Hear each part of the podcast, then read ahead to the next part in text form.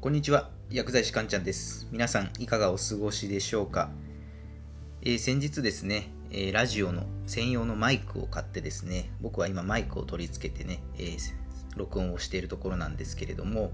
やっぱマイクとかねそういった機材を揃えるとねやる気がより一層高まりますよね。前はね iPhone のマイクでずっと撮ってたんですが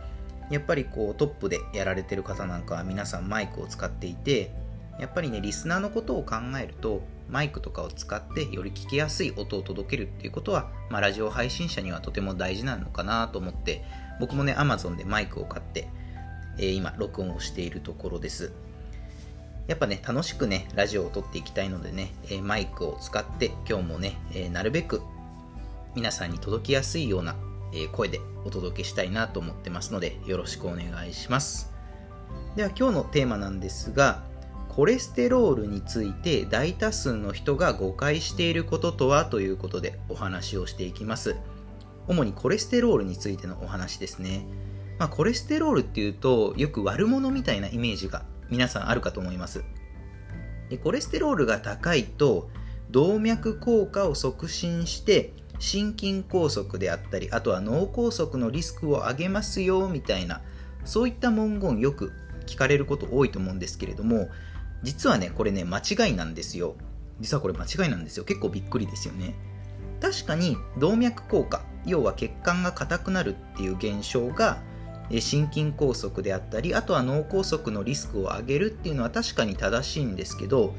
問題はその動脈硬化、血管が硬くなるのを引き起こす原因が問題なんですよっていうことなんですよ。どういうことかっていうと、まあ、今日のテーマの結論になるんですが、コレステロールについて大多数の人が誤解していることそれは動脈硬化の原因っていうのはコレステロールとはほとんど関係がないっていうことなんですよそう動脈硬化とコレステロールってあんまりあんまりっていうかもうほとんど関係がないっていうふうにもう研究で分かってるんですねで一般的に考えられるのはそのコレステロールが血管壁っていう、まあ、血管の隙間ですねそこに入り込んで固まることで動脈硬化が起きるなんていうふうに言われてます。まあ、熟手っていうんですけどね。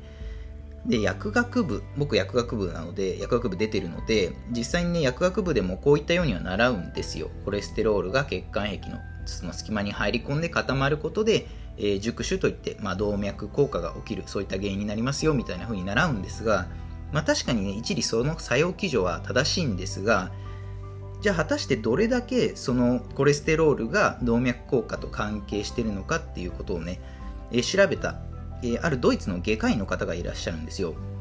で、まあ、動脈硬化を引き起こしている方のその動脈硬化層っていうところを調べたところ実はですね沈着しているコレステロールっていうのは全体の1%しかなかったみたいなんですよね。1%しかないんですよコレステロールって動脈硬化引き起こしている部分に。でその外科医の先生曰くですね動脈硬化っていうのはコレステロールが原因ではなくて血管の内皮細胞がダメージを受けているからっていうふうに結論付けてるんですね。要は血管も細胞でできているので血管の内皮細胞っていう部分があるんですけれどもそこがダメージを受けることで動脈硬化っていうのは起きてるんですよっていうふうにその外科医の先生はおっしゃってますで動脈硬化の原因っていうのは遺伝とか血圧、あと糖尿病、痛風、あとはそうですね、ストレス、あとは栄養バランスとかが関係してるっていうふうに言われてます。そうなんですよね。なので実際コレステロールが動脈硬化と関わりがあるかっていうと、まあ、ゼロではないですけど、まあほぼないっていうのが結論なんですよね。でよく悪玉コレステロールを減らして善玉コレステロールを増やしましょうみたいなそういったお話もよく聞くかと思うんですけれどもこれもね間違ってるんですよもういろいろ間違ってることだらけでねびっくりすると思うんですけど、まあ、いわゆる悪玉って言われている LDL コレステロールですね LDL コレステロールっていうのは実はですねこれ下げると総死亡率が上がるっていうことが分かってるんですよそう悪玉を、えー、下げすぎちゃうと死亡率が高まっちゃうんですよ。えーって思いますよね。で、逆に LDL コレステロールっていうのは高い人の方が感染症とかにはかかりにくいっていうデータもあるんですよね。え、どこが悪なんだろうって思いますよね、これ聞くと。であとはですね善玉って言われてる今度はいわゆる HDL コレステロールですね。これも、えーと、高すぎると総死亡率が上がるっていうことが分かってるんですよ。で善玉だから高い方がいいんじゃないのって思うんですけど実はこれ高すぎると総死亡率が上がるっていうことが分かってるんですよね。まあ、これ厳密に言うと女性っていうのは HDL コレステロールは確かに高い方が総死亡率っていうのは低くなるんですけど男性は高すぎても低すぎても総死亡率が高くなるっていう研究データもあるんですね。そう男性の場合は本当中間のちょうどいい値が重要ってことなんですよ。HDL コレステロールに関しては。でまあなんでこういうことが起きるかっていうと私たち体私たちの体っていうのは細胞でできてますよね細胞。でコレステロール自体がもう細胞の維持に必要なんですよ。そうコレステロールはもう細胞のもう成分なんですよね。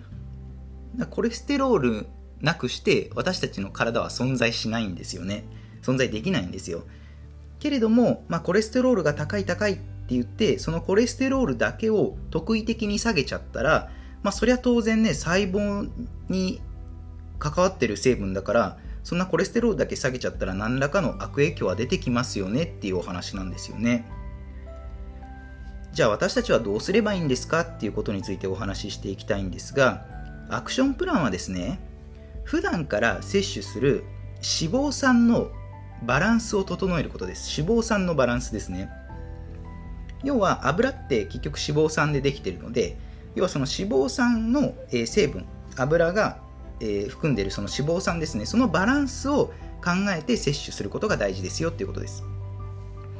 具体的には、えー、オメガ3の、えー、脂肪酸の摂取量を増やしてオメガ6の脂肪酸の摂取量を減らす。これが大事です、まあ、よくオメガ3とかオメガ6とか聞くと思うんですけどもまあ、オメガ3っていうと一般的にはこう DHA とか EPA とか魚の油の成分とかが代表的ですよね。まあ、ちょっとね、油の話になるとすごい長くなっちゃうので、うん、これはね、詳しくは明日のラジオでお話ししようかなと思います。とりあえず今日はですね、結論としては、オメガ3の脂肪酸の摂取量を増やして、オメガ6の脂肪酸の摂取量を減らす。これを覚えておいてください。では、最後、まとめになります。え今日のテーマですね、コレステロールについて大多数の人が誤解していること、それは、動脈硬化の原因っていうのはコレステロールとはほとんど関係ありませんよという話ですでアクションプランっていうのは、えー、普段から摂取する脂肪酸のバランスを整えましょうっていうことですね具体的にはオメガ3の脂肪酸の摂取量を増やしてオメガ6の脂肪酸の量を減らすまあ、ここはね詳しくは明日のラジオでお話ししようと思いますでは今日の内容は以上になりますいかがだったでしょうか？あなたの人生がグッドライフになりますように、薬剤師かんちゃんでした。また次回もお会いしましょう。さようなら。